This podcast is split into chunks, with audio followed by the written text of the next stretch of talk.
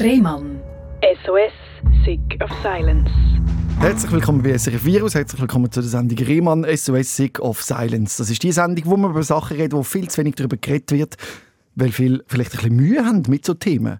Themen wie psychische Gesundheit oder selbstverletzendes Verhalten.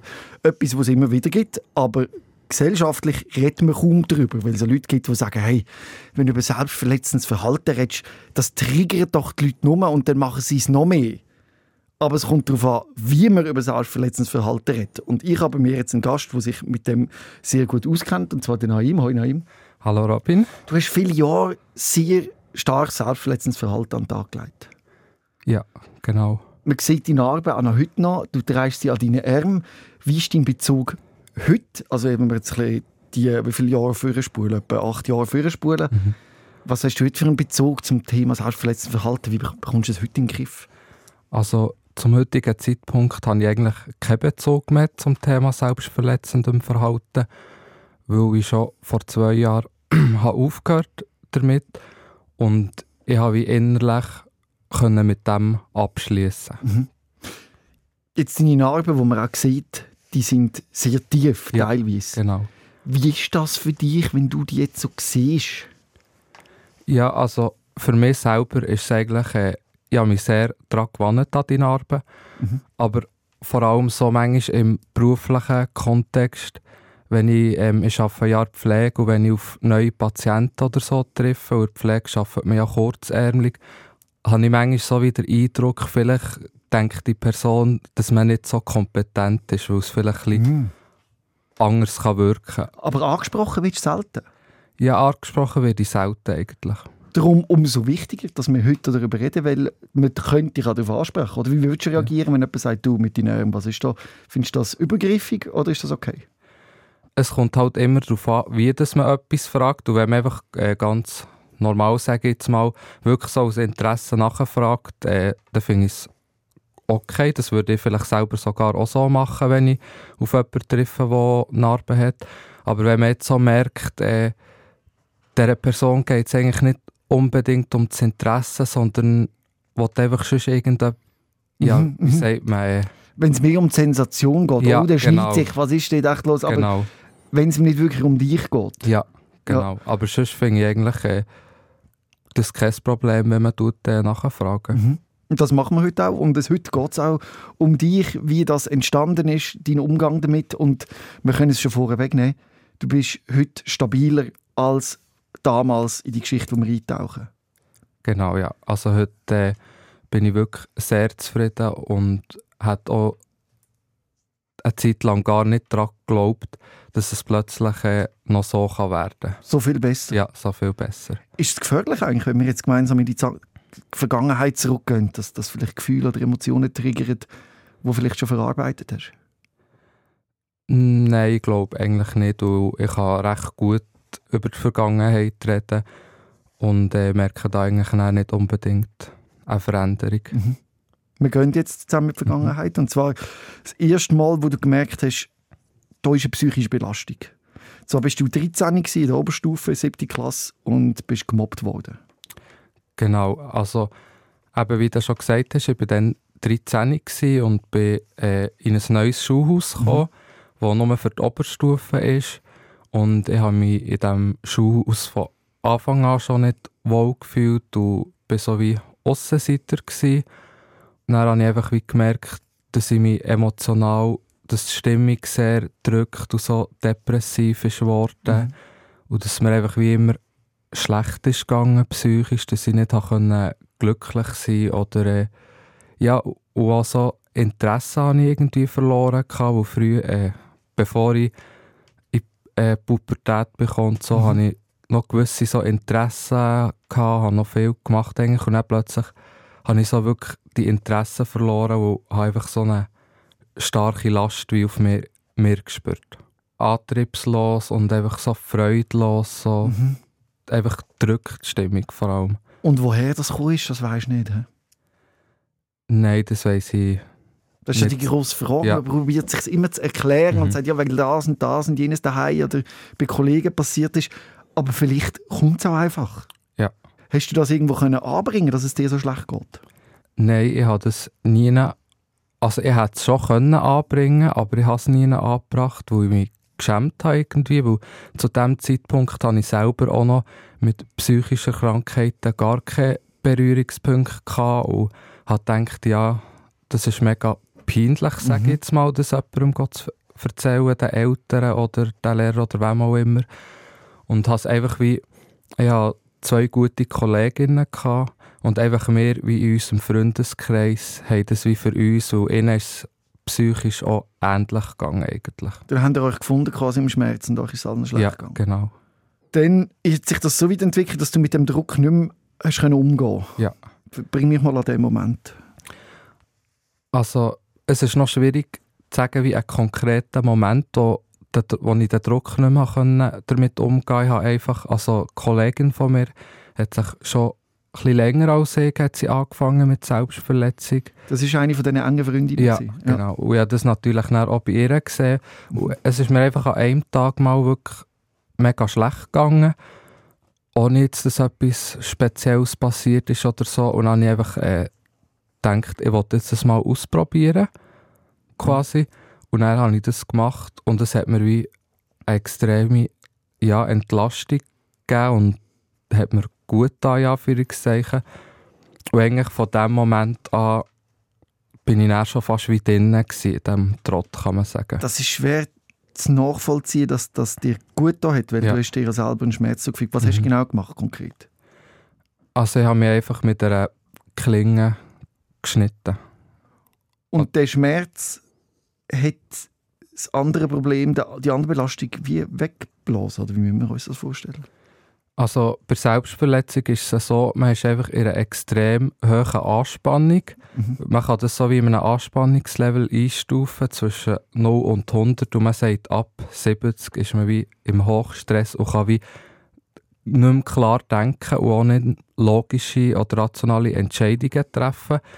Und wenn man in dieser hohen Anspannung ist und sich jetzt schneiden, verbrennen, was auch immer, das tut einen starken Reiz setzen. Und darum kommt dann die Spannung sehr schnell oben runter. Mhm. Wie oft hast du das gemacht? Also wie hat sich das langsam in dein Leben eingeschlichen? Am Anfang habe ich es noch nicht so oft gemacht, vielleicht so eins, zweimal in der Woche oder dreimal, ich weiß gar nicht mehr so genau.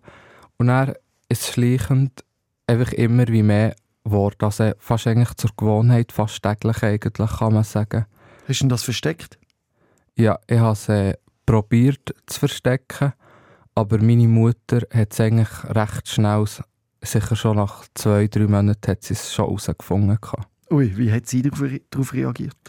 Ja, sie war natürlich mega äh, ausser sich und hat sich mehr, ja, sie ist wie eigentlich aus allen Wochen gefallen, weil sie wie bis zu, bis zu dem Punkt das Gefühl hatte, dass es mir gut geht und ich habe es halt auch für, von, gegen aussen meiner Familie gegenüber ich immer so da, wie es mir gut gehen. Mhm. habe quasi wie eine Maskenfassade auf, ja, vorgespielt.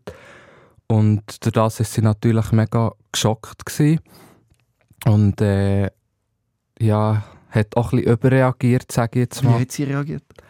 Ja, sie ist einfach so ein bisschen bedrängend gewesen, sage jetzt mal. Also sie wollte wissen, was ist los und ist so einfach sehr, sehr emotional geworden. Und sie hat dann auch, glaube am gleichen Tag hat sie noch Termin bei einer Psychologin vereinbart, gegen meinen Willen. Wie hätte sie in deinen Augen anders reagieren Was wäre eine Reaktion gewesen, wo du besser hättest damit umgehen Einfach wie, wenn man ganz ruhig probiert zu bleiben und einfach äh, gar nicht zu fest die Person wie bedrängen und sagen, ja, was ist los, warum machst du das? Und so mit Fragen wie Löcher quasi. Mhm. Aber ich kann mir natürlich vorstellen, für Eltern ist das sehr schwierig in so einer Situation, dass man ruhig und gelassen kann bleiben Klar, aus Angst. Ja. Und Überforderung kommt dann das raus, oder? Ja. Und dann bist du in einer Psychotherapie mit einer Psychologin. Ja. Wie hast du das erlebt? Also Gegen deinen Willen eigentlich? Ja, ich habe es negativ erlebt eigentlich, weil, weil ich eben nicht wollte. Und Wieso hast du nicht wollen? Weil du dich geschämt hast? Ja, erstens das, weil ich dann noch so das Gefühl hatte, ich muss doch nicht zu einer Psychologin, ich bin ja nicht verrückt. Mhm. Und so habe ich noch so wie so ein Bild gehabt, und halt auch mit dem wie nie etwas Berührungspunkte gehabt. Und dann ähm, hat meine Gotte, deren ihre Tochter ist auch äh, psychisch krank schon länger und darum hat sie so ein bisschen Erfahrung mit dem und, da, und meine Mutter hat dann auch sie zu Rat gezogen Mhm. und eigentlich meine Gotte hat es dann geschafft, mehr wie zu überreden, dass sie an den Termin bin mitgegangen. Im Nachhinein vielleicht doch ein guter Entscheid gewesen. Ja, im Nachhinein war es ein guter Entscheid. Gewesen. Weil du hast ja zu dieser Zeit schon Suizidgedanken gehabt. Ja, genau. Für Leute, die das nicht kennen, wie kommen so Gedanken und was sind das für Gedanken? Ich würde sagen, Suizidgedanken, die kommen eher plötzlich. Also, dass man einfach das Gefühl hat, ja, ich will nicht mehr leben, äh, das Leben hat eh keinen Sinn mehr, all diese Sachen. Und ich habe bei mir das Gefühl gehabt, es ist wie eigentlich nicht eine richtige Suizidalität im eigentlichen Sinn gewesen. Es ist mehr wie, dass ich keinen Ausweg gesehen habe oder dass ich ja, wie das Gefühl hatte, es ist schon vorbei, es wird mir nie mehr besser gehen. Mhm. Es Also- ist mehr die Hoffnungslosigkeit ist eigentlich wie im Vordergrund gestanden und ich habe das auch wie als dann durch das heraus das Gefühl gehabt, ja, ich muss mir etwas antun. Also wenn ich dich richtig, richtig verstand, du hast nicht sterben, aber du hast so, wie es war, der Moment, nicht mehr können aushalten Genau, also, ja. Mit dem, das ist wollen, wie sagen wir? Erlöst Er- werden, Erlöst ja. werden von dieser Situation. Genau, ja, Und das hat sich dann in Suizidversuchen auch gezeigt. genau. Wie haben die, was, hast du da so überlegt? Also ich bin dann, dann zumal, also nachdem dass ich bei dieser Psychotherapie habe Mhm. angefangen habe, ich schon Suizidalität gehabt. Na- Psychiater und Psychologen die das dann immer probieren zu einschätzen, ist es akut, muss man in die Klinik und so weiter.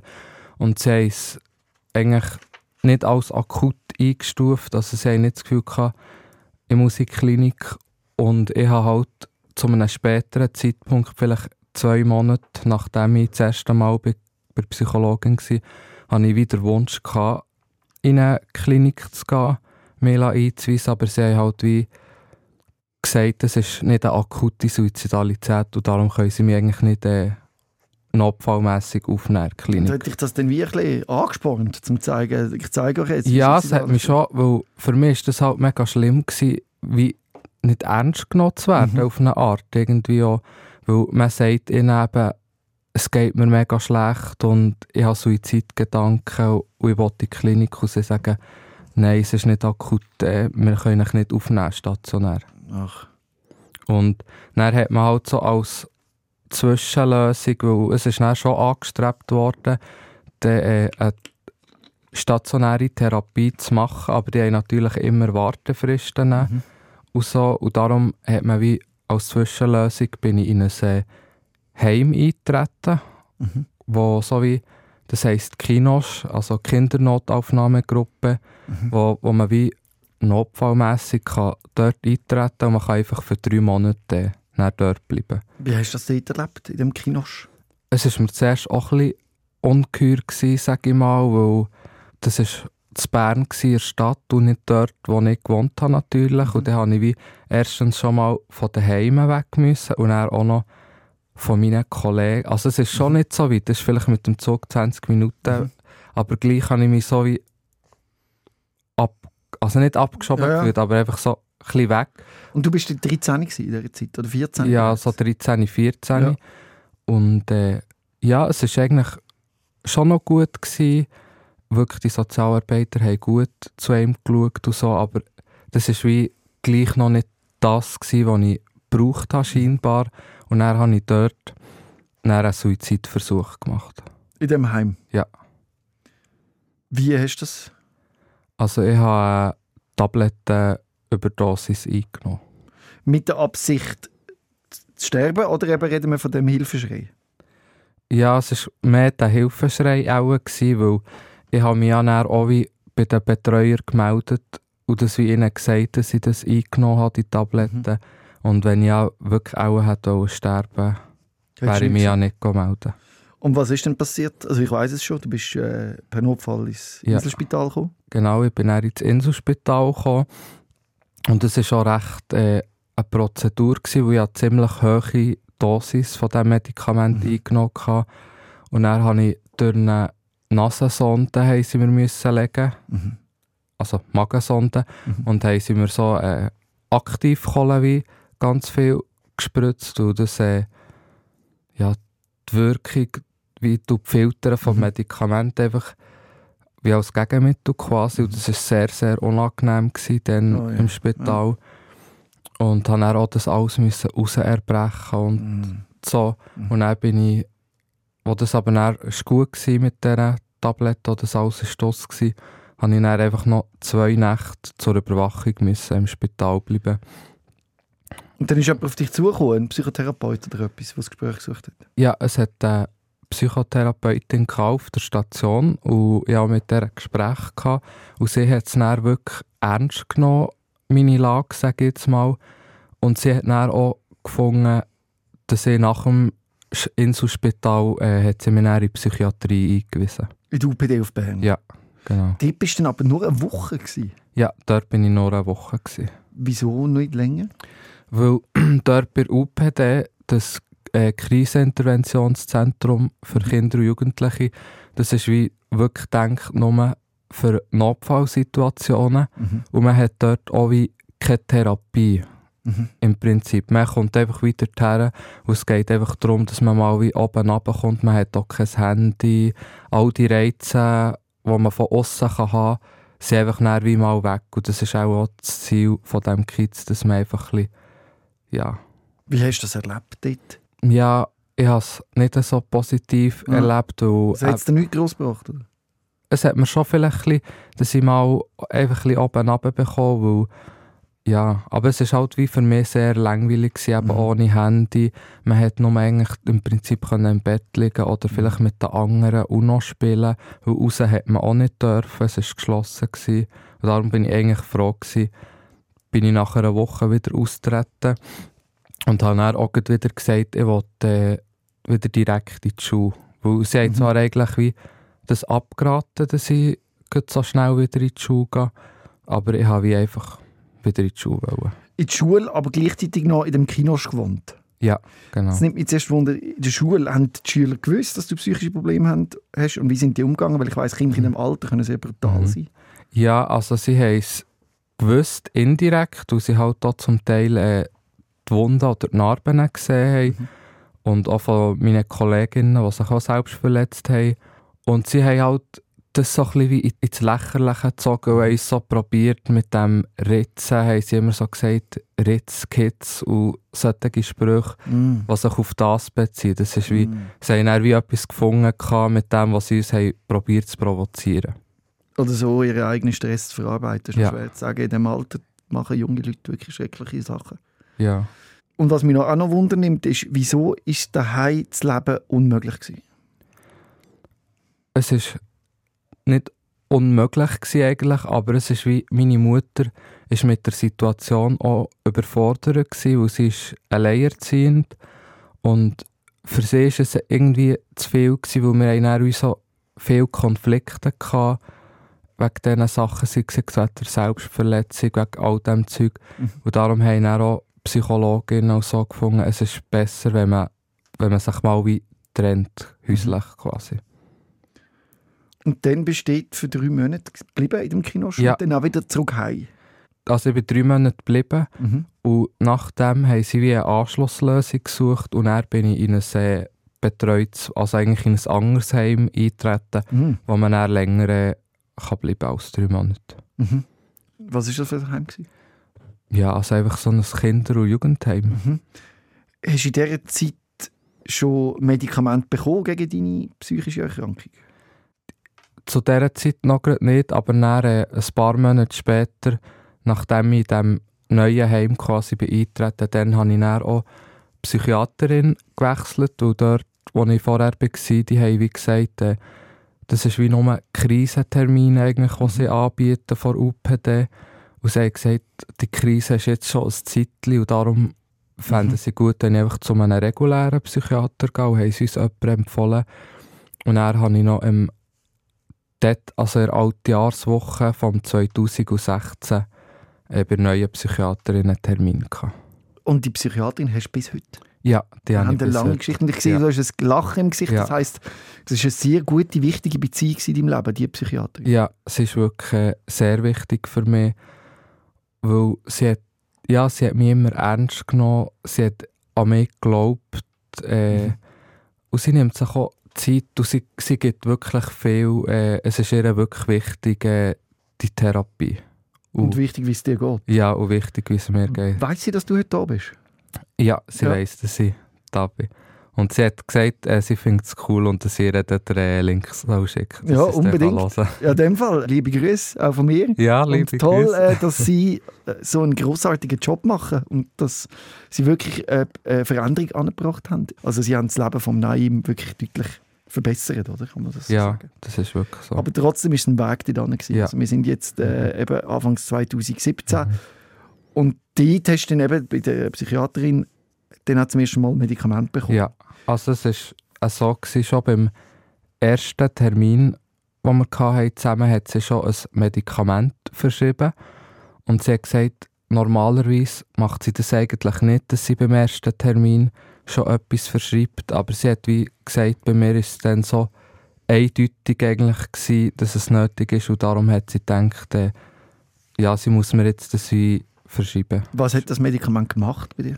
Also das Medikament war Risperdal. Gewesen. Mhm. Und das ist ein Antipsychotika. Und sie war so ein bisschen wie der Meinung, gewesen, dass sie zu dieser Zeit so ein bisschen leicht psychotische Symptome hatte. Also nicht, dass ich jetzt die Realität komplett nicht mehr wahrgenommen habe, aber ich hatte, gewisse, ich hatte so ein starkes Misstrauen gehabt und so gewisse leichte psychotische Symptome. Und wegen dem hat sie mir das verschrieben, dass es wie die Symptome tut, dämpfen. Und hast du das Gefühl, gehabt, es hat geholfen? Grad? Oder ist es Weile gegangen? Oder wie, wie hast du das erlebt? Und Ja, wie hast du dich gefühlt beim Einnehmen? Weil es ja auch irgendwie komisch ist, ein Medikament gegen Psyche Mhm. zu nehmen. Ja, ich war eben zu dieser Zeit nicht so kooperativ mit dem Medikament, weil ich eben schon auch mal schon ein bisschen von diesem Psychotischen so ein Miss Misstrauen hatte und auch ein bisschen das Gefühl hatte, ja, die wollen mich jetzt mit irgendetwas am Tag vergiften. Mhm. Oder, und dann habe ich auch im Heim äh, habe ich es wie unter Aufsicht müssen nehmen, quasi. Aber ich habe es immer ins Mund genommen und dann wieder äh, rausgespäut, was ich dann nicht mehr geschaut habe. Weil ich einfach das nicht habe wollen nehmen. Das funktioniert, glaube ich, auch nicht, wenn man selber nicht will, oder? Ja. ja. Dann aber zu einem späteren Zeitpunkt einmal habe ich es dann auch eingesehen. Das ist, und habe es dann auch wirklich äh, regelmässig angefangen. Bring mich mal zu dem Zeitpunkt, wo du gemerkt hast, doch, vielleicht ist es doch gescheiter, das zu schlucken. Ja, ja, einfach vor allem an dem gemerkt. Und vorher habe ich es eben, manchmal habe ich es geschafft, dass ich es verschwinden quasi. Mhm. Aber manchmal hat es auch Betreuer gegeben, die gut geschaut haben. Mhm. Und dann habe ich es wirklich müssen nehmen. Und das gibt natürlich extreme Schwankungen auch im Körper, wenn man Mhm. an einem Tag nimmt man es und dann vielleicht zwei Tage nicht mehr. Und, dann nimmt, und ich habe einfach gemerkt, es tut mir destabilisieren. So. Mhm. Und auch meine Psychiaterin hat mir wie ans Herz gelegt, äh, dass ich das wirklich so nehmen soll. Und ja, dann habe ich es genommen einfach. Und ich denke mal, jetzt probiere ich es. Wie hat sich das dann angefühlt? Habe eigentlich nicht so eine starke Wirkung gemerkt von diesem Mhm. Medikament. Nimmst du noch bis heute?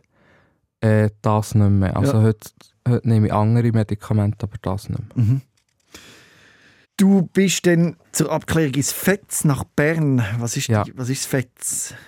Das steht für Früherkennungszentrum für äh, psychotische Erkra Erkrankungen. Mhm. Und das ist wie eigentlich von UPD empfohlen worden, um das eben abzuklären, in welchem Rahmen und ob bei mir eine psychotische Krankheit vorliegt Mhm. quasi. Und die sind wie auf die Früherkennung spezialisiert.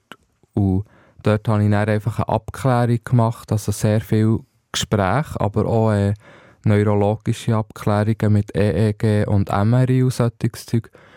Und sie sind dann eig- eigentlich zum Entschluss gekommen, dass sie einfach nicht eine Psychose haben, sondern wie ein Psychose-Risikosyndrom quasi. Das heisst einfach, dass sie im Gegensatz zu anderen Leuten eine höhere Veranlagung hat, um eine Psychose zu bekommen. Und darum haben sie mir auch unbedingt ans Herz gelegt, ich sollte nie kiffen oder solche Mhm. äh, psychoaktive Drogen zu nehmen, die das wie könnten verursachen. Und an das ist die gehalten. Ja, an das Ja. habe ich mich gehalten. Du bist dann wieder zurückgezogen zu deiner Mutter. Genau. Ich bin dann vielleicht, ich weiß gar nicht, vielleicht sechs, sieben Monate bin ich in diesem Heim gewesen. Aber ich bin halt auch von meinem Naturell her, sage ich mal, jemand, ich bin ein, stur, ein sturer Mensch, auch so ein bisschen rebellisch und wenn ich so eingegangen werde mit Regeln und Strukturen und so, das ist wie für mich schwierig und ich, ich kann auch wirklich diskutieren mit diesen Leuten und darum habe ich einfach gemerkt, so ein Setting ist nichts für Ja. mich. Für jede Jugendliche schwierig. Ich glaube, Ja. jede Jugendliche hat Ja. so Emotionen. Ja. Und dann bist du aus dem Setting raus und wieder heim. Ja. Und ist es dann dort besser gegangen? Ja, es ist dann besser gegangen, vorläufig sage ich mal. Also die Situation hat sich beruhigt und ja, dann war es eigentlich recht ruhig gewesen, sage ich mal, ohne dass jetzt wahnsinnig viele schlimme Sachen wären passiert.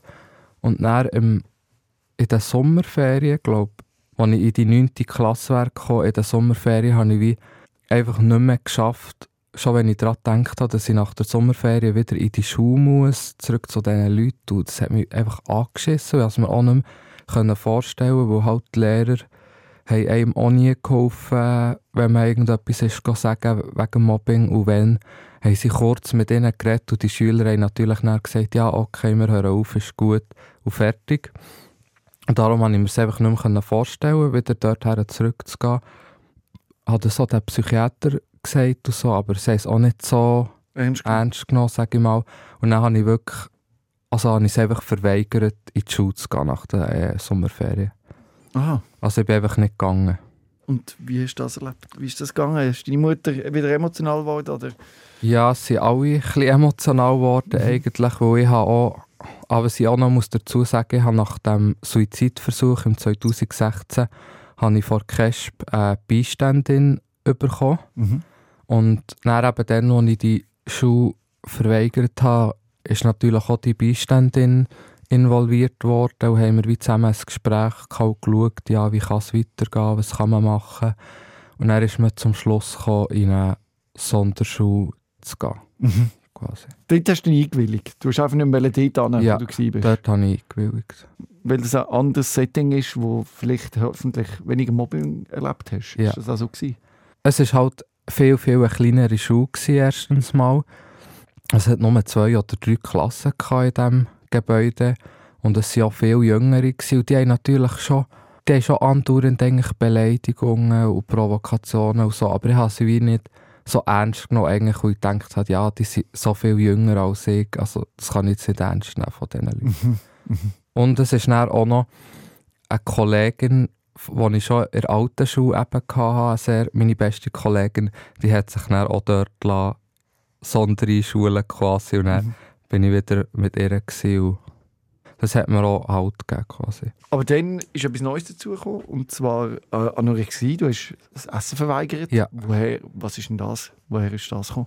Ich habe schon im Alter von 13, 14, es hat früher immer so die Pro-Ana-Gruppenchats gegeben und so, ich weiß nicht, ob dir das etwas Das sagt. sind so schreckliche Gruppenchats, wo es darum geht, dass man möglichst dünn ist. Ja, genau. Ja. Und ich war auch schon dort mit den Kolleginnen Oh al- je. alle drinnen. Gewesen. Aber wir haben es dann zu diesem Zeitpunkt nicht so ernst genommen. Wir haben schon probiert, die Diäten umzusetzen, und so, die in diesen Gruppen sind besprochen wurden. Aber eigentlich, Also die Diäten sind eigentlich keine Diäten, sondern Ja. das ist äh, das Abmagern. ja, Gefährlich. ja. Und, aber wir haben es auch nicht gemacht einfach. Ja. Und dann, ähm, Ist einfach irgendwie spannend gefunden. ja, genau, es- wir haben es einfach interessant gefunden. Und wir haben natürlich schon schlank sein, aber wir haben dann halt das Zeug nicht gemacht und darum haben wir auch nicht abgenommen. zu dem Zeitpunkt eben, ist es mir einfach psychisch wieder sehr schlecht gegangen. Dann habe ich einfach mal so an einem Tag gesagt, also, weißt du was, ich esse jetzt einfach heute mal nichts. Mhm. Und dann ähm, habe ich nichts gegessen an diesem Tag und das hat sich irgendwie gut angefühlt. Und dann habe ich es vielleicht ein paar Tage später wieder mal so gemacht und immer wie häufiger. Und natürlich, wenn man dann auf die Waage geht jeden Tag, äh, das fühlt sich auch wie gut an, wenn man immer sieht, ja, das Gewicht geht ab. Und vorher habe ich mich sehr unwohl gefühlt und habe es nicht, nicht mal, also habe es nicht geschafft, das Zeug in diesen Gruppen so zu machen. Und jetzt kann ich es plötzlich und das hat sich sehr gut angefühlt. Wie lange ist das gegangen, bis es jemand gemerkt hat? Wie soll ich sagen, es ist vielleicht vier Monate gegangen, bis das jemand gemerkt hat. Das habe ich wirklich gut können verstecken. Mhm. einfach in der Schule haben sie es halt gemerkt, weil man ist dort in dieser Sonderschule gemeinsam geht zu Mittagessen und das habe ich halt einfach wie, bin ich gar nicht gegangen. Mhm. Aber neben dem hast du auch immer noch selbstverletzende Verhalten gehabt.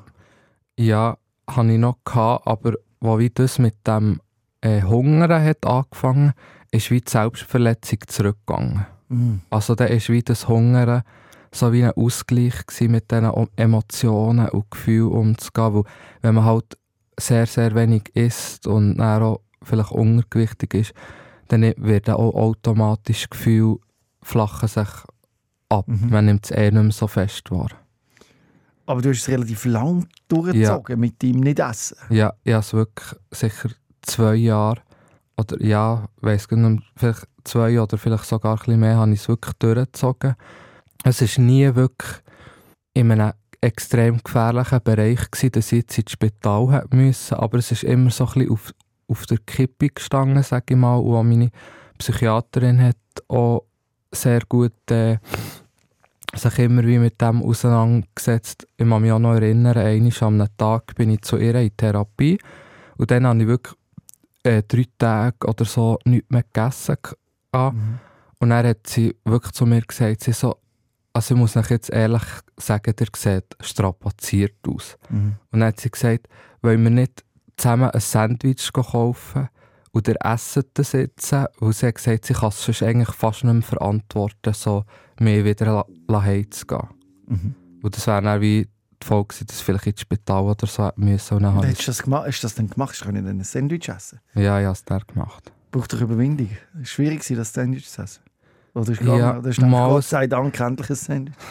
Ja, beides ein bisschen. Also es ist schwierig gewesen, aber ich habe wie halt auch gedacht, ich so, es bleibt mir fast nichts anderes übrig, weil wenn ich dann jetzt irgendwie noch ins Spital oder äh, sonst so etwas hätte müssen, das hätte ich auch nicht wollen. Und dann habe ich gedacht, also komm, dann esse ich das jetzt halt.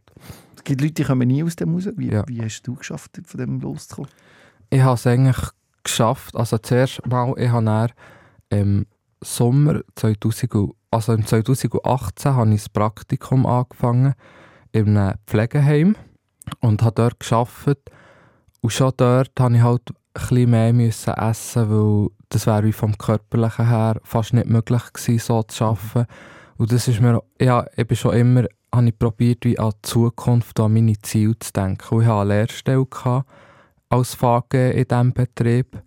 Und ich habe gedacht, der einzige Weg, wie ich die Lehre, die ja mein Wunsch ist, wie ich machen kann, ist halt, wenn ich auf die Ernährung ein bisschen schaue. Und das hat mir auch meine Psychiaterin immer gesagt. Also mit auf die Ernährung schauen meinst du eben Mehr, mehr essen ja, wieder? mehr essen. Ja. Und das ist mir dann auch gelungen. Also ich habe dann schon mehr angefangen essen, aber halt immer nur am Abend. Das war so ein Zwang, gewesen, dass ich irgendwie nur am Abend können essen Mhm. wenn. Dann bin ich im 2019 in die Lehre gekommen. Das war eigentlich auch gut. Gewesen. Und dann plötzlich ab 2020 hat es geswitcht. Und dann habe ich extreme Essattacken bekommen Mhm. ja, vielleicht 50 Kilo zugenommen. Und, und dann innerhalb wirklich sehr kurzer Zeit. Sagen wir, innerhalb von sechs Monaten oder so habe ich 50 Kilo zugenommen. Und das hat dich nicht in eine Bulimie gebracht, zum Beispiel? Dass du denkst, ich muss das erbrechen, was ich esse. Nein, das habe ich mir auch schon überlegt. Aber ich bin wirklich jemand, ich finde Erbrechen etwas vom Schlimmsten. Und Mhm. da habe ich wirklich fast wie eine Phobie, eigentlich fast schon vor dem Erbrechen. Mhm. Und darum ist das wirklich keine Option. Aber auch in dieser Zeit ist dein selbstverletzende Verhalten immer noch sehr Ja, ausgeprägt, Ja. gewesen, sagen wir es so. Ich habe auch wirklich fest gemerkt, als ich dann wieder habe, viel essen und mehr sind wirklich die Gefühle, die sind wieder so intensiv geworden und ich die wieder wahrgenommen. Beschreib das mal. Ich weiß, es ist schwierig für uns Mhm. weißt, zum Nachvollziehen, Ja. dass das so unaushaltbar ist.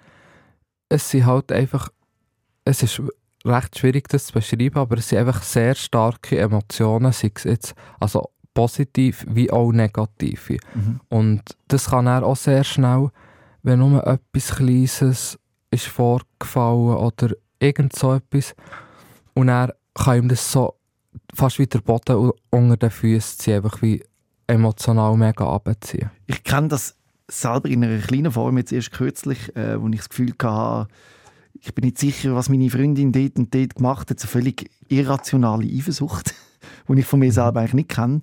Und mein Hirn hat mich wirklich können stressen. Also ich wäre nicht möglich gewesen, zu schlafen oder das zu vergessen und ich habe dann müssen anrufen und selber gemerkt, dass ich irrational bin und ich kann das nicht kontrollieren. Kann man es mit dem vergleichen? Oder ist das. Gefühl, das ist schon etwas ganz anderes? Ja, also es ist schon anders, aber man, man kann schon so, es geht schon so in ein Reinsteigern Mhm. rein irgendwie. Man tut sich wirklich recht. Und die Gedanken sind dann auch ja, sehr negativ. Die kannst du nicht loslassen. Nein, die kann ich nicht lassen. Und was sagen die Gedanken so? Es kommt halt immer auf die Situation drauf an, aber ja, die sagen manchmal schon, bring die um oder eben zu der Zeit, wo ich mich selbst verletzt habe, äh, ja, dass ich mich, also es sind ja meine Gedanken, Ja. dass ich mich so selbst verletze, äh, ja, halt einfach alles sehr destruktive Sachen. Die Frage ist, sind es deine Gedanken?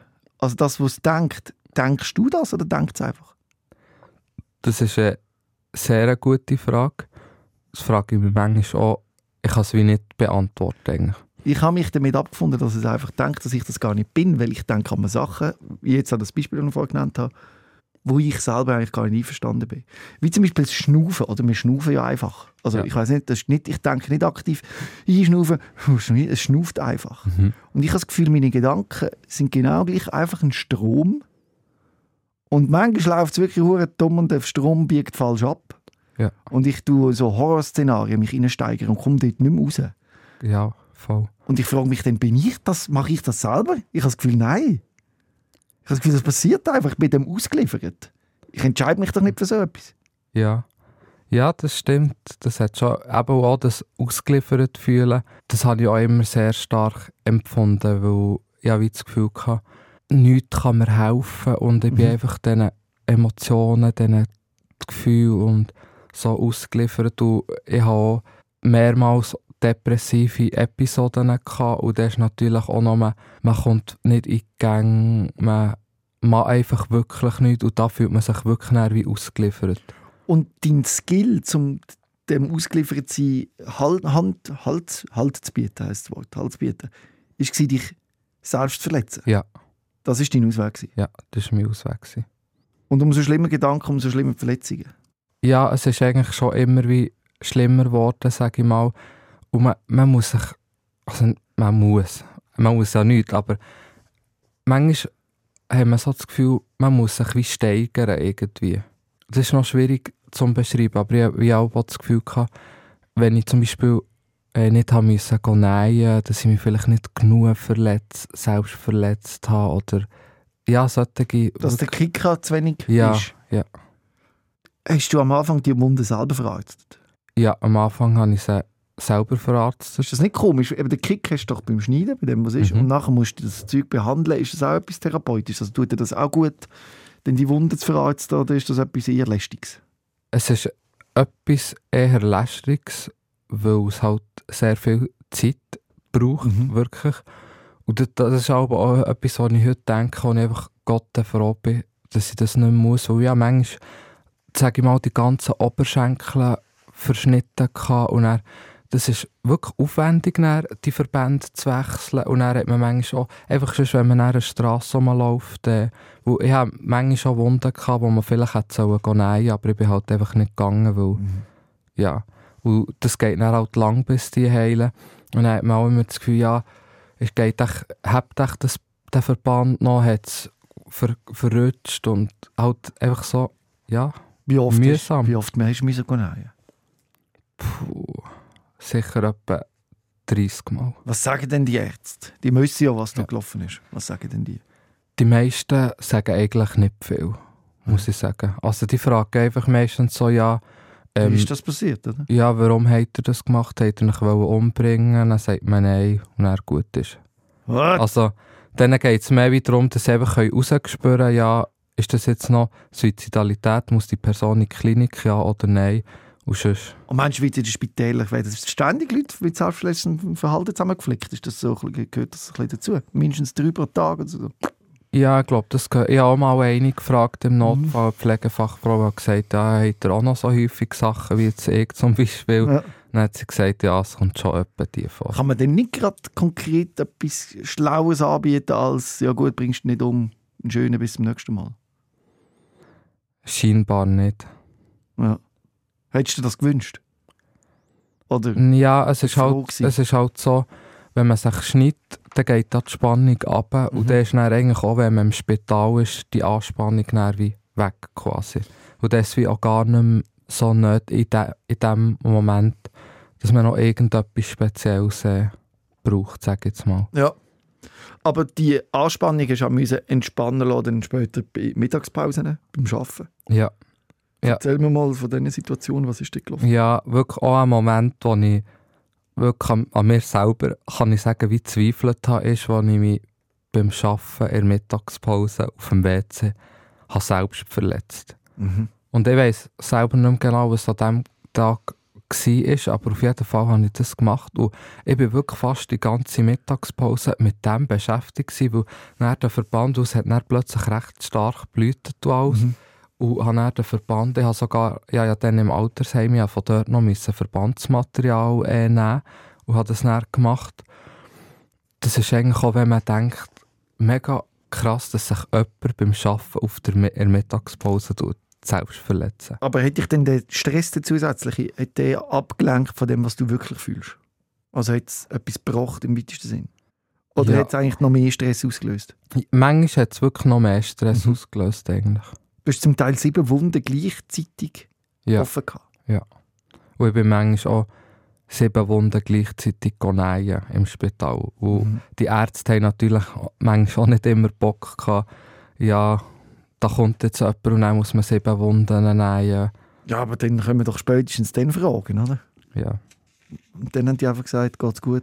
Also es hat schon Einzelne gegeben, die wirklich sehr nett waren und sehr gesprächig und so. Aber die meisten sind eher so ein bisschen wortkarg, würde ich sagen. Das Selbstverletzte, kann man sagen, ist eine Sucht gewesen. Ja. Und irgendwann schränkt einem die Sucht auch ein, beim Arbeiten oder wo immer. Dich hat sie Ja. dann eingeschränkt im Lehrbetrieb, weil du Ja, zum Beispiel am Morgen vor dem Arbeiten dich schon geritzt hast und du nicht können arbeiten sondern du bist Ja. Spital. genau. Und die sind ein bisschen ja, heftig damit umgegangen. Oder? Die haben einfach gesagt, wir Ja. gehen die von der Schule, oder wie? Ja, sie haben einfach, also ich bin natürlich auch schon vorher, habe ich Absenzen gehabt, also jetzt auch nicht mega, mega viel, aber ja, ich habe schon vorher länger gemerkt, das Arbeiten war einfach wirklich eine Belastung für mich und ich habe viel so Ängste äh, und Panik vor dem Arbeiten gehabt und habe wirklich, es hat immer viel Überwindung gebraucht, dort herzugehen. Und an diesem Morgen, also ich habe es nicht geschafft, zu arbeiten, Mhm. aber ich habe auch nicht gedacht, dass ich wie einfach jetzt daheim kann bleiben kann. Ich habe wie einen Grund eigentlich müssen künstlich herstellen, dass ich jetzt nicht kann arbeiten kann, sage ich mal. Ich kann arbeiten und das war halt die Selbstverletzung und habe dann äh, ins Spital müssen, das gehen nähen. Mhm. Und ich habe mich halt nicht abgemeldet korrekt beim Betrieb, weil Ja. ich, habe, ja, ich habe mich nicht getraut, irgendwie anzurufen. Und dann, aber sogar der Arzt gefragt im Spital, ob er anrufen kann. Und das hat er auch gemacht. Aber äh, das haben sie dann wie nicht akzeptiert. Sie haben gesagt, das Vertrauen ist nicht mehr da und darum haben sie mich rausgeschossen. Im Nachhinein ist das gut gewesen, dass du dort rausgefallen bist oder hat es die Situation verschlechtert? Also hättest du wie ein Standbein gebraucht? Oder bist du schon in so einer Überforderung gewesen, dass es wahrscheinlich früher oder später zum, zur Trennung gekommen wäre? Also jetzt aus der heutigen Perspektive bin ich eigentlich froh, dass ich eigentlich wie weg bin, sage ich jetzt mal, weil ich habe jetzt einen besseren Lehrbetrieb und äh, fühle mich auch sehr wohl. Aber es ist vielleicht schon nötig in dem Moment, wo ich wirklich so in einer Überforderung war ich habe halt auch das in der Vergangenheit nie richtig wie können verarbeiten D- Ein paar Monate vorher bin ich noch in einer Essstörung und mega am Untergewicht. Und dann ist es auch logisch, dass man viel anfälliger, schon nur vom Immunsystem her, dass man viel mehr krank wird. Und Mhm. All das Zeug. Und der Körper hat halt auch wie die Signal scheinbar geschickt, äh, dass ich mich auch hätte sollen ein bisschen zurücknehmen Und dann bist du zurück in das Heim. Nachdem sie mich wie rausgeschossen haben, ist natürlich meine Mutter auch sehr enttäuscht gewesen und dort Von dir oder von der Situation? von mir Ja. und von der Situation auch. Und das hat dann auch wieder wie Anspannungen gegeben und ich habe mich fast auch nicht mehr dafür gehabt, habe wie ihr wie ins Gesicht zu schauen und ich habe mich selber auch mega ja, wie eine Niederlage gefühlt und dann habe ich wie von selber de- dem Heim angerufen Mhm. und gesagt, ich will jetzt zu ihnen kommen. Sie haben mich dann auch aufgenommen. Aber du hast gesagt, dein psychischer Zustand hat sich dann massiv verschlechtert Ja. in dem Heim. Ja, ich hatte halt dann keine Tu- Struktur mehr vom Arbeiten. Dann habe ich eben viel gegessen, zugenommen. Und das sind alles Sachen, die zusätzlich noch eine Belastung waren. Und die Leute haben ihm halt auch immer gestresst, ja, such doch jetzt noch die Lehrstelle und das Zeug. Dann ist man einfach wie in diesem Heim, es war Corona auch noch. Gewesen. Man hat nicht mehr so die sozialen Kontakte können pflegen und ja, mir ist dann einfach psychisch wirklich sehr, sehr schlecht gegangen. Und man hat dir dann einfach noch mehr Medikamente zur Verfügung gegeben, oder? Ja, genau. In der Hoffnung, dass irgendwie etwas besser Ja. wird. Ist aber nicht besser geworden. Nein. Und dein Hilfeschrei dann ist ein bisschen crazy, oder? Du hast eine Rasierklinge geschluckt. Ja, genau. Wie, kommt, wie kommt man auf die Idee? Hast du nicht das Gefühl, fuck, das, ist ein bisschen zu, das geht ein bisschen zu weit? Also mal, es ist schon eigentlich zu weit gegangen, aber an dem konkreten Tag, wo das passiert ist, habe ich gemerkt, habe ich mich selbst verletzt am Nachmittag und habe gemerkt, ich bin gleich noch in so einer Anspannung inne und das hat nichts gebracht Mhm. Und dann habe ich wie das Gefühl, ich muss noch eins oben drauf setzen quasi. Ja, dann ist mir das einfach immer wie mehr durch den Kopf und man steigert sich dann schon in so etwas rein und kann sich dann fast nicht mehr, wenn man wie einmal den Gedanken hatte, Mhm. dann ist es dann sehr, sehr schwierig für mich, sich mehr von dem zu distanzieren. Ja, es ist wie Sucht. Eben, zieht dich völlig. Ja. Wie du musst das jetzt machen. Mhm. Aber was dann danach war, ist noch, ist auch, jetzt sage ich mal, vom System her sehr negativ, weil äh, es hat natürlich in diesem Heim noch andere Jugendliche gehabt Mhm. und einer anderen Jugendlichen am Abend ist auch sehr schlecht gegangen und sie haben eine Notfallpsychiaterin ins Heim lassen. Mhm. Also sie haben dann mit ihr geredet Mhm. und alles. Und sie hat, die Notfallpsychiaterin hat sie dann eingewiesen in Psychiatrie. Mhm. Und dann, als sie fertig waren zusammen, habe ich sie gefragt, die Psychiaterin, ich so, also mir geht es auch sehr schlecht, kann ich auch noch mit euch reden? Und sie war ja sowieso schon da gewesen, und ich habe mir etwas antun. Dann hat sie zuerst gesagt, ja, äh, nein, das ist eigentlich nicht in ihrer Taxe, da muss man wie separat einen Notfallpsychiater lassen je. kommen. Für mich ist halt irgendwie wieder so ein Flashback gekommen von, ich werde nicht ernst genommen Ja. und all das Zeug. Und dann, äh, ja, habe ich mega angefangen und alles und habe meiner Psychiaterin angerufen. Mhm. Und, sie hat, und ich habe dann meiner Psychiaterin die Frau ans Telefon gegeben. Und schlussendlich hat sie dann gesagt, also, sie redet jetzt gleich mit mir. Mhm. Und dann haben wir ein Gespräch gehabt und habe gesagt, habe ihr das alles so geschildert, dass ich den Drang das, die Rasierklinge zu schlucken. Und sie hat das einfach so wie eingestuft, quasi als, ja, Der will Du- sich in Szene setzen. ja, du bist Borderliner. Mhm. Nur weil jetzt der andere, weil jetzt die andere mehr Aufmerksamkeit gehabt hat, was jetzt da so in diesem Stil hat sie sie. Mhm. Mhm. Und wir haben wirklich lang zusammen geredet. Und immer wieder habe ich ihr gesagt, ich so, nein. Und sie hat eigentlich immer von, sie hat von mir rauslocken, dass ich ihr einfach wie kann ein Versprechen Ja, geben Dass du quasi. es nicht machst. Ja. Und das habe ich halt mega lange nicht gemacht. Mhm. Und, und das Gespräch hat sich wirklich vielleicht über zwei Stunden lang rausgezogen. Mhm. Und ich habe immer wieder gesagt, ich, so, ich, kann, ich kann das euch wirklich nicht versprechen. Und sie hat einfach partout hat sie mich nicht wollen in die Psychiatrie einweisen Mhm. Und dann gegen Schluss bin ich auch selber müde geworden. Einfach, ich habe gemerkt, es hat keinen Sinn mehr, mit dieser Frau noch weiter zu diskutieren. Die will mich jetzt einfach partout nicht einweisen. Mhm. Und äh, Dann hast du gesagt, also gut, ich verspreche es. ja, habe Ja. ich gesagt, also gut, äh, nein, nein, ich gehe jetzt schlafen, es ist schon gut. Aber eigentlich auch, wie ich es gesagt habe, also ich habe es jetzt nicht authentisch gesagt, ich Mhm. habe es sehr, sehr widerwillig habe ich es gesagt. Mhm. Mhm. Und ja, dann ist sie gegangen und ich bin dann auch ins Zimmer rauf wieder und dann habe ich es einfach gut gemacht. Mhm. Genau. Und dann? Dann äh, bin ich es an der Betreuerin mitteilen. Also hast du schon Schmerzen gehabt? Oder? Nein, Hat sich da die Speiseröhren aufgeritzt? Oder wie? Also, gar nichts solches ist passiert. du hast die Rasierklinge geschluckt? Ja. Dann hast du gedacht, jetzt gehe ich es mal melden? oder? Ja. Dann bin ich es melden. Und ja, sie hat dann zuerst im Spital angerufen und gefragt, ja, Wie geht man damit um? ja, wie geht man damit um? Und sie haben dann gesagt, ja, äh, ich muss jetzt ins Spital, ich darf nicht mehr essen, ich darf nicht mehr rauchen und nicht mehr trinken. Mhm. Und äh, dann ist die Ambulanz mich abholen. Und dann sind wir ins Inselspital.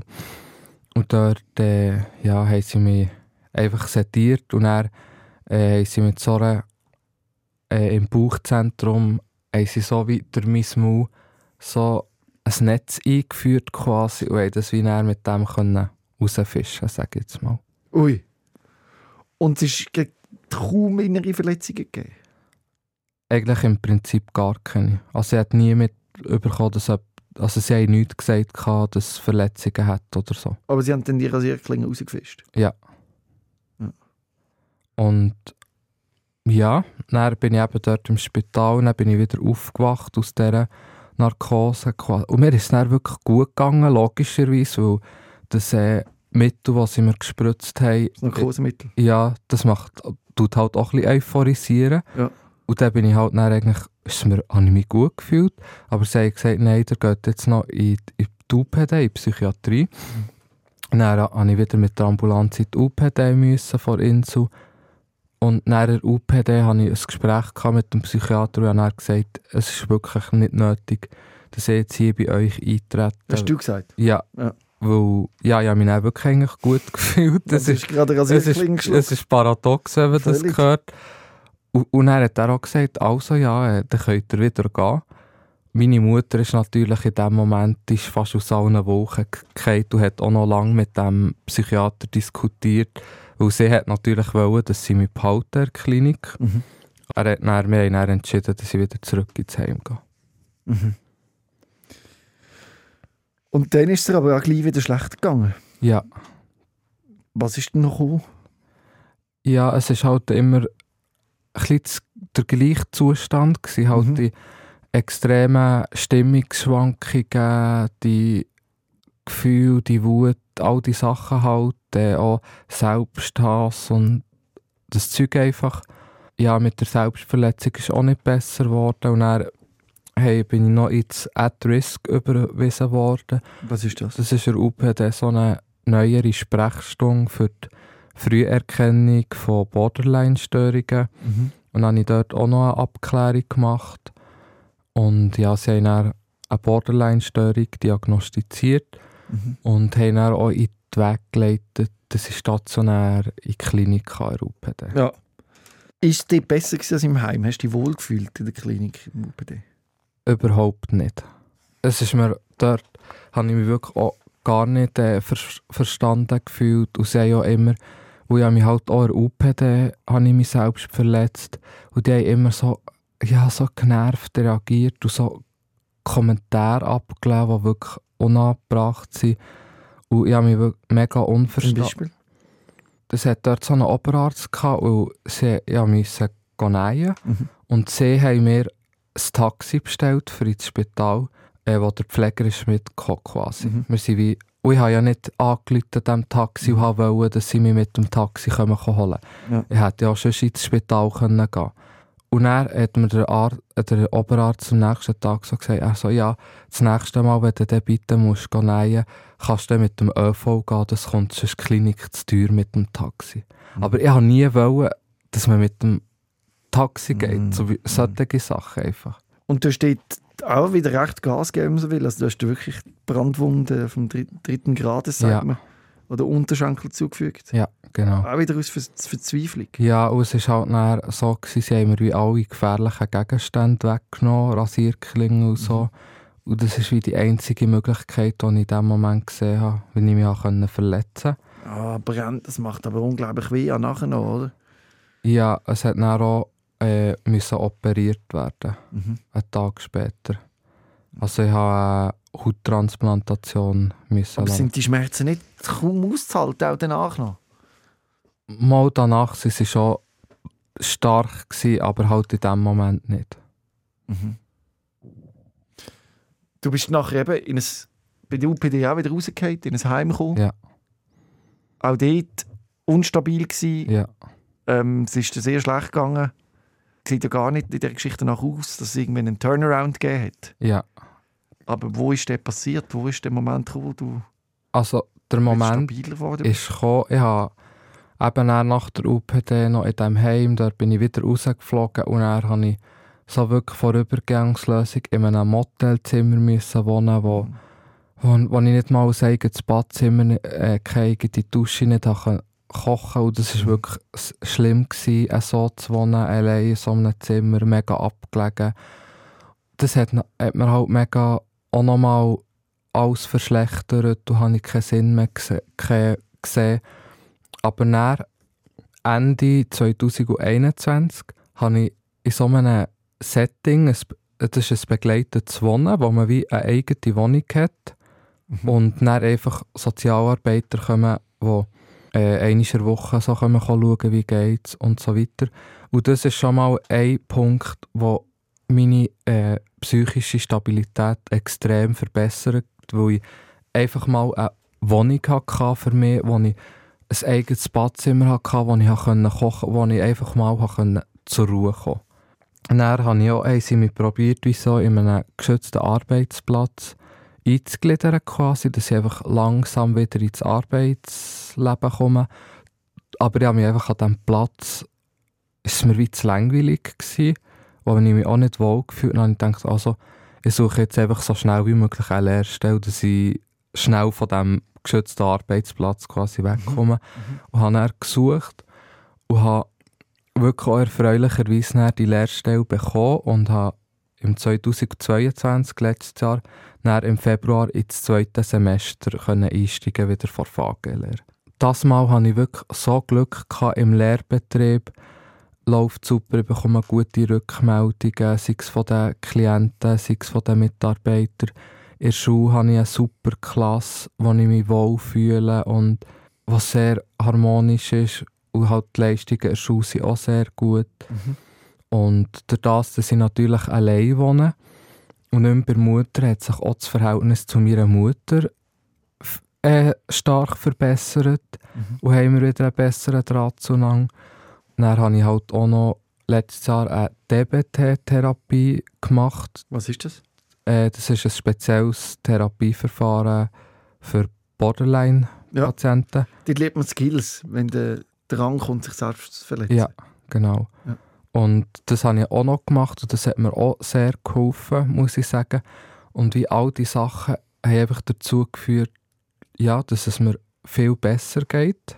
Also könnte man abschließend sagen, wenn ich das richtig beobachtet habe, ha- wo man dir wieder eine gewisse Eigenverantwortung gibt und Selbstständigkeit, das hat etwas gebracht. Ja, Also wo du in quasi das begleitete Wohnen bist, wo nicht ständig jemand dich kontrolliert, Ja. sondern du quasi allein musst schauen und du eben mehr Eigenverantwortung hast. ja, und vor allem auch zu der Zeit, als ich arbeitslos war und da ist man so in diesem Kranksein Und ich habe mich dann wirklich auch extrem als krank angesehen. Mhm. Und jetzt, wenn ich arbeite, fühle ich mich eben als Berufsperson, als Pflegeperson und da fühle ich mich nicht als kranke Person. Ja. Und das ist auch so etwas, ich denke viel, vielleicht traut man sich wie nicht so zu, dass man irgendwie, dass man das Gefühl hat, ja, ich bin nicht stabil, ich kann nicht eine Lehre machen oder so.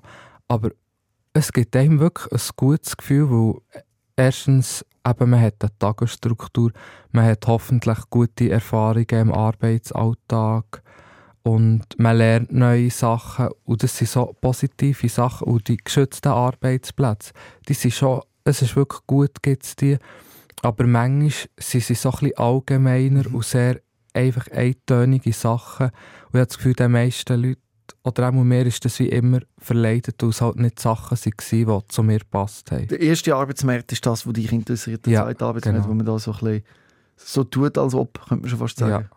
Hast- du dich nicht wohlgefühlt? Ja, Das klingt alles sehr gut, ja, dass du jetzt die, das zurückgewonnen hast. Die Ja. Eigenverantwortung, selbstverantwortlich bist für dein Leben, dich niemand mehr an dir rumnörgelt, mhm. nicht abgemacht wirst. Was sind die nächsten Ziele? Nächstes Jahr werde ich mit der Lehre fertig. Und dann wollte ich die äh, höhere Fachschule, also Pflegefachperson, HF machen, spezialisiert auf Psychiatriepflege. Also ich will, ich Ah, will ja. dann äh, in Psychiatrie arbeiten. weil du dort auch viel Eigenerfahrung gemacht hast. Ja. Hast du Angst vor einem Rückfall?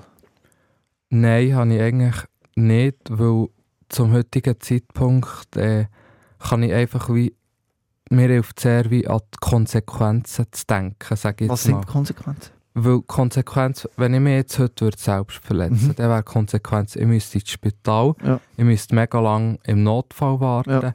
ich müsste wieder mega viel Zeit nehmen, äh, daheim immer die Verband zu wechseln, Mhm. ich müsste mich wieder verstecken, ich müsste wieder ja anschauen, dass das niemand mitbekommt. Und auch einfach die Sachen, ja, an das denke ich halt dann einfach. Und vielleicht würde ich sogar so meine Lehre aufs Spiel setzen, Spiel setzen wer weiß. Wenn man, ja, man weiß nie. Ich habe schon heutzutage immer noch, wenn ich wirklich noch außer in den Emotionen sehr stark denke ich mir so, ah, jetzt würde ich am liebsten. Aber dann denke ich immer an die Folge einfach. Und das hilft mir sehr. Und an meine Ziele. Und, äh, dass das, und ich bin jetzt halt auch zwei Jahre, habe ich mich schon nicht selbst verletzt. Und das ist halt auch noch etwas, ich denke, dann, Gratuliere.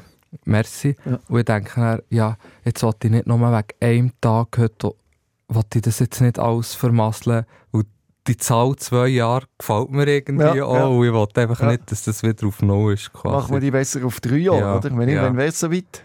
Erst gerade Ähm, zwei, oder? Äh, nächstes Jahr wären es dann drei. Also, das schaffen wir. Oder? Mhm. Ja, auf jeden Fall. Ich danke dir wirklich herzlich, dass du deine ganze Geschichte so erzählt hast. Ja, bitte Ich gerne. weiss nicht, hast du alles können sagen, was dir wichtig war? Ja, ich glaube, das Einzige, also das, was ich einfach mitgeben will, ist, dass man wie soll an sich glauben und man probieren, dass man wie die Hoffnung nicht verliert, egal wie schlecht dass es einem geht, weil eben plötzlich, ich hätte auch nie gedacht, dass ich an den Punkt werde kommen und es kann sich nur schon kleine Sachen sei es jetzt eben die Wohnsituation oder so, und das kann schon so viele Auswirkungen haben und einfach probieren, nie äh, aufzugeben. Das ist wie es gibt immer irgendwie einen Weg, wie es besser kann werden denke ich jetzt mal. Also bist du froh, haben deine Suizidversuche alle nicht geklappt? Ja, bin ich sehr Ja. froh. Vielleicht alle, die jetzt gerade in so einer Situation sind, wo sie denken, ich mag nicht mehr, ich will nicht mehr, der Neim zeigt uns, dass es auch anders geht. Ja. Gratuliere. Schön. Merci. Rehmann. SOS, Sick of Silence.